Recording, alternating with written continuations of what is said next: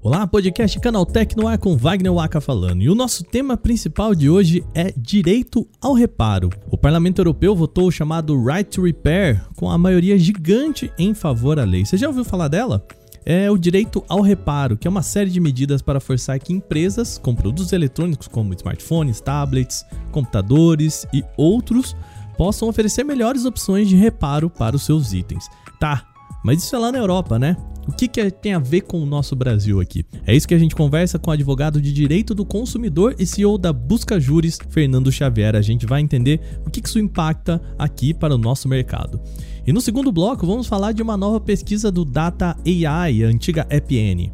Órgão estudou como a pandemia mudou hábitos de consumo de aplicativos, incluindo dados do Brasil. Já digo, tá? Estamos usando mais apps para tudo depois da pandemia. No terceiro bloco, o assunto é a Meta, a empresa mãe do Facebook. A companhia apresentou detalhes sobre o Horizon Worlds, também conhecido como o metaverso da Meta. E vai ser caro, tá? Desenvolvedores podem ter que pagar até 50% de taxa para a Meta na venda de qualquer item da plataforma. Bastante, né? Bom, isso e mais no podcast Canaltech de hoje, o programa que traz para você tudo o que precisa saber do universo da tecnologia para você começar o seu dia.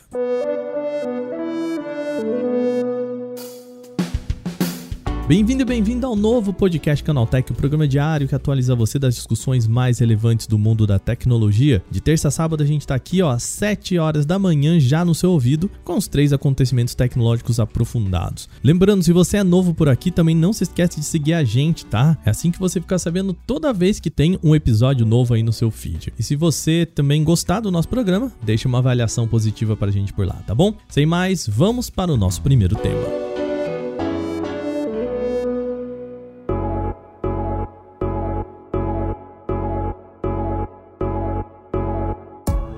Parlamento Europeu votou o projeto de lei do direito ao reparo, ou melhor, o Right to Repair na versão original por lá. A proposta nasceu no governo francês e pretende estimular que empresas facilitem a opção de reparo de eletrônicos em diversos setores. De acordo com o texto do projeto, a ideia é fazer com que produtos sejam criados para durar mais, sejam seguros para reparar e que suas partes sejam facilmente removíveis. Ou seja, você pode abrir, não vai tomar um choque ou também não precisa de alguma ferramenta muito mirabolante para isso. O parlamento já decidiu tá pela aprovação. Foram 509 votos a favor, contra e 13 abstenções. Um dos pontos centrais está no mesmo projeto de lei criado lá na França. Por lá, o governo obrigou companhias a colocarem um selo com uma nota referente à capacidade de reparo dos dispositivos. Sabe aqui no Brasil que a gente tem aquele selo do Inmetro sobre quanto um produto consome de energia? Pois é, é algo parecido com isso, só que voltado para reparabilidade.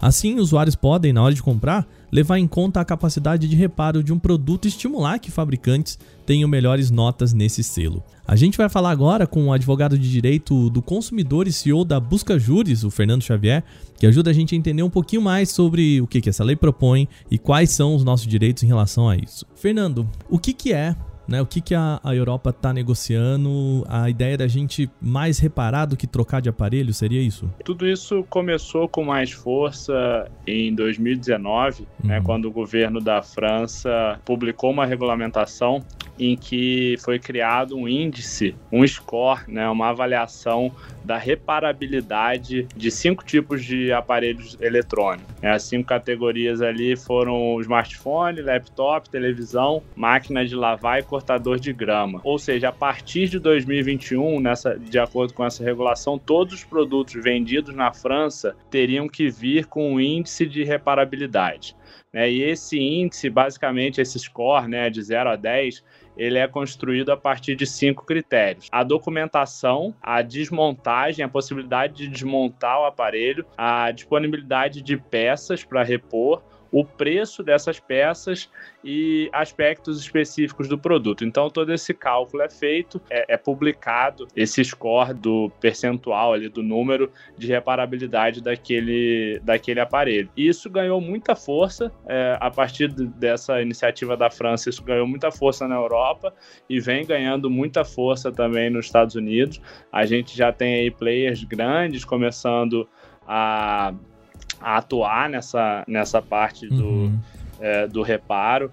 né, e fazendo parcerias com grandes empresas. A Samsung já fechou uma grande parceria é, para esse reparo. E teve uma pesquisa também que demonstrou a força disso, né, onde é, mais de 80% dos entrevistados disseram que trocariam de um aparelho por outro que seria mais fácil de, de reparar e tivesse uma, uma vida útil maior. Esse olhar do consumidor e o estímulo do consumidor de cobrar das empresas de que elas tenham esse, essa intenção mais de reparar aquele aparelho do que trocar, por exemplo, um aparelho que está em interessante ainda para uso, né? Mas com um ponto ou outro que tá falho, né? Então assim, então vai passar para o público mais informação, né, para o consumidor mais informação para que ele fala, tá, esse produto aqui não tá legal para comprar porque se eu comprar esse aqui em um, dois anos eu consigo repará-lo. Seria mais ou menos essa ideia? É, avisar o quanto vai ser difícil, né? Avisar desde a compra,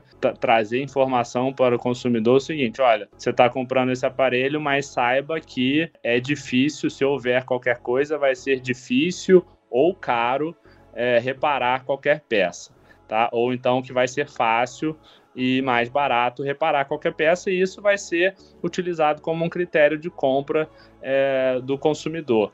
Né? E, e mais do que isso também, possibilitar que esse reparo, sendo feito é, o self-service, né, como dizem, pelo próprio consumidor, ou que ele procure terceiros não autorizados, né, hoje a gente tem a questão da autorizada, que ele não perca a garantia, que é uhum. também algo muito importante, né, porque, ah, ele, beleza, eu posso reparar, mas a partir do momento que eu mexo aqui, que eu troco a memória RAM do, do notebook por uma mais potente, por exemplo, eu perco a garantia. Então, não faz sentido, né? Não é bem um direito. Né? É, Aquele então, selinho que se você já rompeu, já era a garantia, né? Exatamente. Isso também deve ser uma, uma é uma mudança aí prevista dentro desse cenário, né? Porque para uhum. fazer sentido que é, o, o right to repair é, é, é necessário que exista pelas próprias marcas que vendem esse produto esse, esse bom senso de que ok, o consumidor vai poder consertar ou achar terceiros para que consertem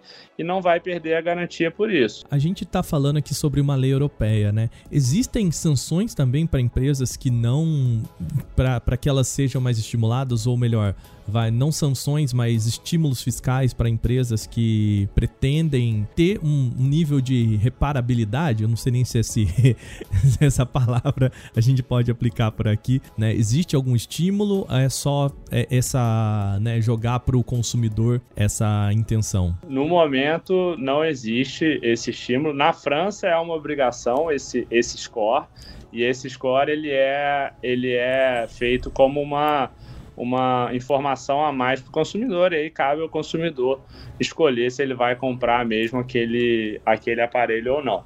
É, as, as próprias empresas, as big techs aí, né, a gente chama Apple, Samsung, o Google, estão indo nessa linha para é, é, por, por muita demanda e pressão dos, dos consumidores, né? As peças, aí principalmente após esse contexto de pandemia, a gente teve um, uma questão forte de ausência de peças, as peças ficando mais caras, então é, aí o conserto também ficou mais caro e para as próprias é, é, as próprias fabricantes ficou difícil, né, de oferecer essa assistência aí é, em todo o mundo com qualidade. Então, hoje não tem nada que, que estimule para além dessa visão do mercado, mas, mas quando você tem, principalmente essa pesquisa, né, de mais de 80% dos consumidores dizendo que trocariam porque é mais fácil de reparar, as próprias fabricantes passam a pensar, opa, vamos então é, passar a adotar dessa forma, porque senão a gente vai perder cliente, né? Eu acho que é, é, nada pode ser mais eficaz do que isso. A gente está falando de uma lei que está lá na Europa e muita gente pode estar tá se perguntando, tá, mas o que, que a gente aqui no Brasil tem a ver com isso? Existe uma possibilidade também da gente ter um reflexo disso aqui no Brasil? Porque, né, pegando o retrospecto de algumas leis que começaram lá na Europa, eu acho que a mais clássica delas é a, a Lei Geral de Proteção de Dados, né, que meio que replicada aqui para o Brasil, existiria uma possibilidade de também a gente olhar para lá para fora ou as empresas falarem, beleza, agora isso é mundial, inclui o Brasil? Com certeza, é, com certeza. A gente está num contexto cada vez mais globalizado, né? Essas empresas que vendem smartphones, notebooks, são empresas que atuam no mundo todo Então, a partir do momento que elas passam a adotar uma política na Europa, Estados Unidos, é, é, de se esperar que essa política seja adotada também nos demais países. É óbvio que tem uma necessidade de, de uma regulamentação, é, e também é possível que a própria iniciativa privada, né, aqui a gente tem alguns mecanismos, é, o Reclame Aqui é um desses, né, que fazem muito bem esse, essa, essa defesa aí dos direitos do consumidor é, dentro do, do, da iniciativa privada e construir um índice semelhante ao, ao, que a França fez, por exemplo, que já daria mais força ainda para esse tema, né, que ainda é pouco conhecido, pouco falado por aqui, para em seguida é, estimular ainda mais a aprovação de uma regulamentação. Né? Já existem alguns proje projetos de, de lei em curso, mas a gente ainda não tem nada é, certo sobre esse assunto aqui no Brasil. Nada definido, né, como a gente já tem é, na Europa. Perfeito. Fernando, muito obrigado pela sua participação, comentário aqui no nosso podcast. Muito obrigado, viu? Por nada, Wagner. Eu que agradeço pelo convite. Um abraço.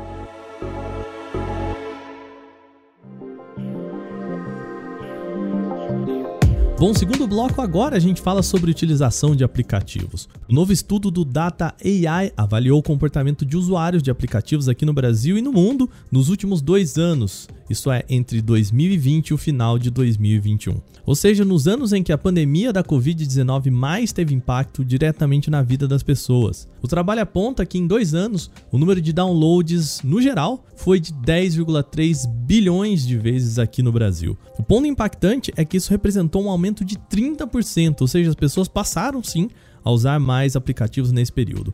Os games são bem responsáveis por isso, tá? Na verdade, quase metade do total, foram 43% de todos os aplicativos baixados por aqui nos últimos dois anos.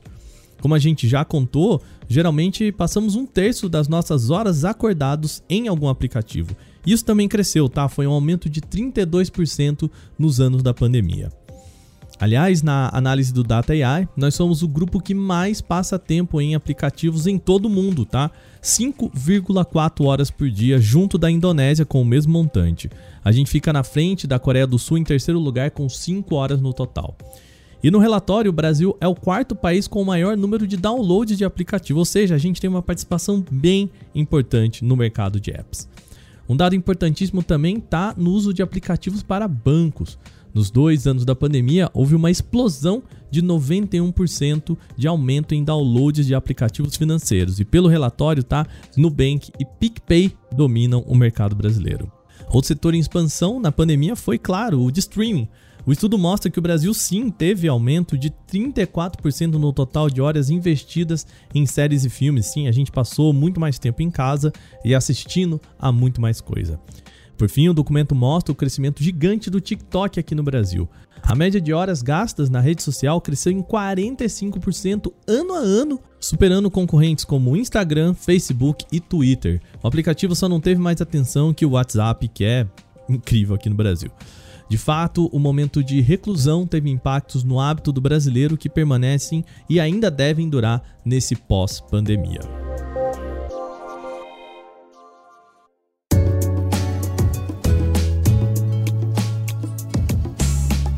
Bom, agora vamos para o nosso último grande tema de hoje, que é sobre metaverso, essa palavra tão maltratada no universo da tecnologia. O CEO da Meta, Mark Zuckerberg, fez uma apresentação para explicar quais serão as possibilidades de negócio dos desenvolvedores no Horizon Worlds, assim chamado o metaverso da Meta. E de cara, tá, tem um ponto quase que meio cringe assim. A apresentação foi feita usando um recurso de reuniões do Horizon Worlds com um avatar sem pernas de Zuckerberg e dos outros integrantes. Se você quiser ver essa imagem, tem links aqui na descrição do podcast para essa apresentação, tá? Mas olha, sua conta em risco, tá? Esse é o momento cringe, você que se coloca em risco, tá bom? E brincadeira de lado, o que a apresentação pretendia era revelar algumas novas ferramentas para criadores de conteúdo ganhar dinheiro nesse universo. Por exemplo, se você modela móveis digitais ou alguma coisa do tipo, por que não vender esses itens para pessoas em suas casas em ambientes virtuais? Zuckerberg não quer que o Horizon World seja flopado. Para isso, então, a Meta tem um fundo de incentivo de 10 milhões de dólares para criadores no Horizon. Por enquanto, infelizmente, isso está reduzido só aos Estados Unidos.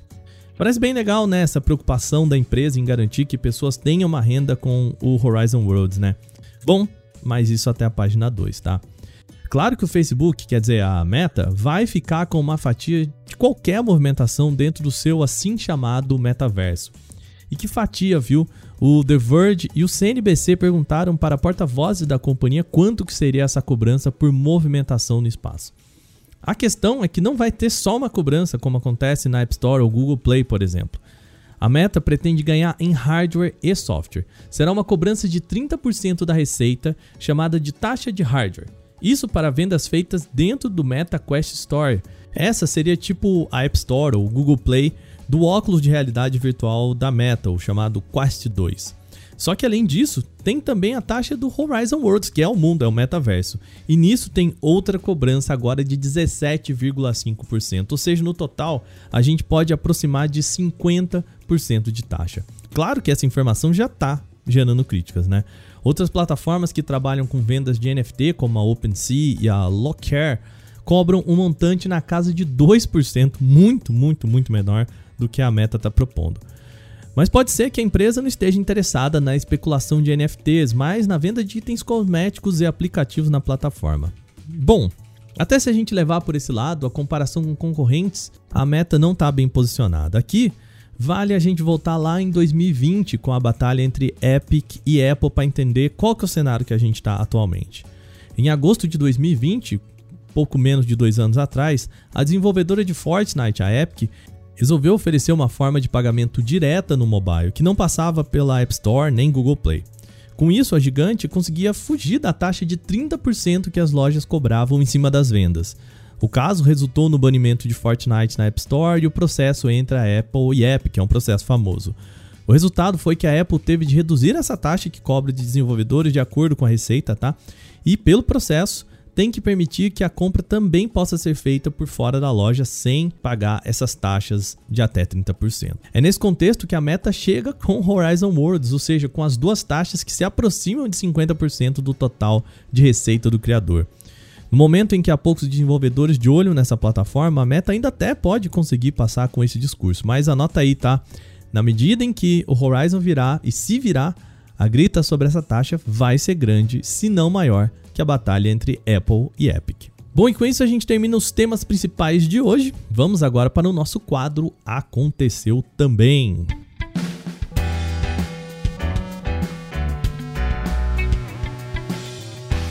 O quadro Aconteceu Também é o momento em que a gente fala de notícias menores, mas também relevantes do universo da tecnologia, mas que não geram uma discussão.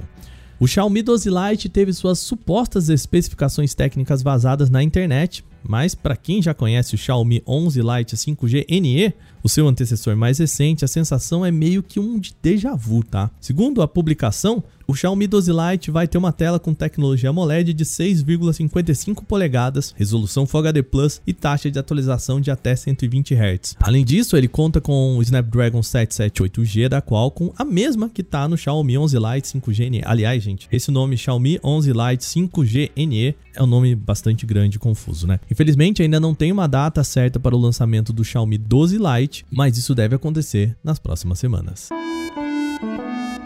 A Microsoft liberou mais uma atualização para a versão estável do Windows 11. O update traz melhorias discretas, incluindo a mudança na área de notificações do sistema, agora com espaço para avisos de alta prioridade. Além disso, também traz uma adição de um atalho para as configurações ao buscar por widgets na barra de pesquisa. No geral, a mudança não deve ser muito impactante na usabilidade do sistema operacional, mas deve ajudar no gerenciamento de notificações. Segundo a Microsoft, o Windows pode exibir até quatro notificações de uma vez sendo três delas de alta prioridade e uma comum.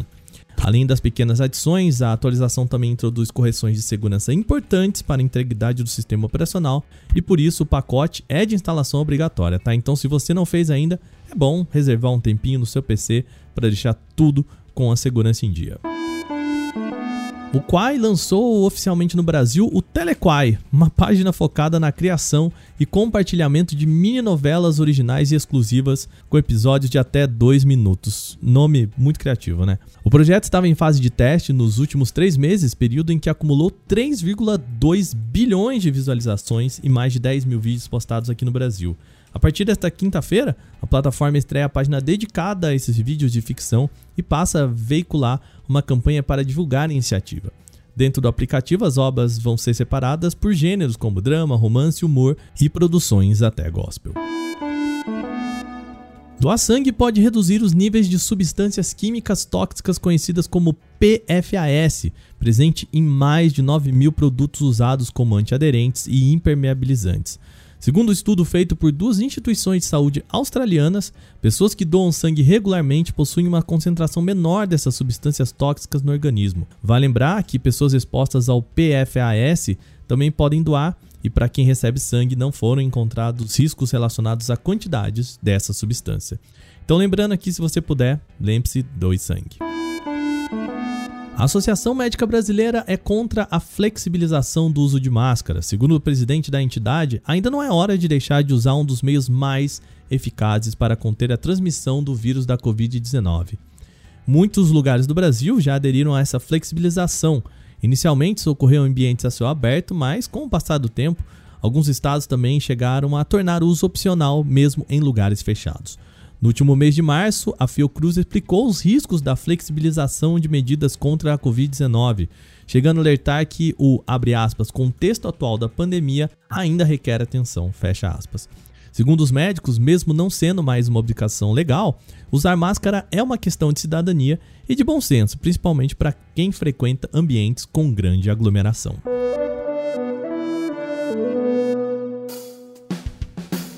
Bom, e com essas notícias, o nosso podcast Canaltech de hoje vai chegando ao fim. Lembre-se de seguir a gente e deixar uma avaliação no seu agregador de podcast, tá bom? Sempre bom lembrar também que os dias de publicação agora são de terça a sábado, com um episódio novo às 7 da manhã, logo para acompanhar o seu café, tá bom? Esse episódio foi roteirizado, apresentado e editado por mim, Wagner Waka, com a coordenação de Patrícia Gnipper. O programa também contou com reportagens de Vinícius Mosquen, Alveniz Lisboa, Victor Carvalho, Lupa Charlot e Felipe Ribeiro. A revisão de áudio é da Mari Capetinga e a trilha sonora é uma criação de Guilherme Zomer.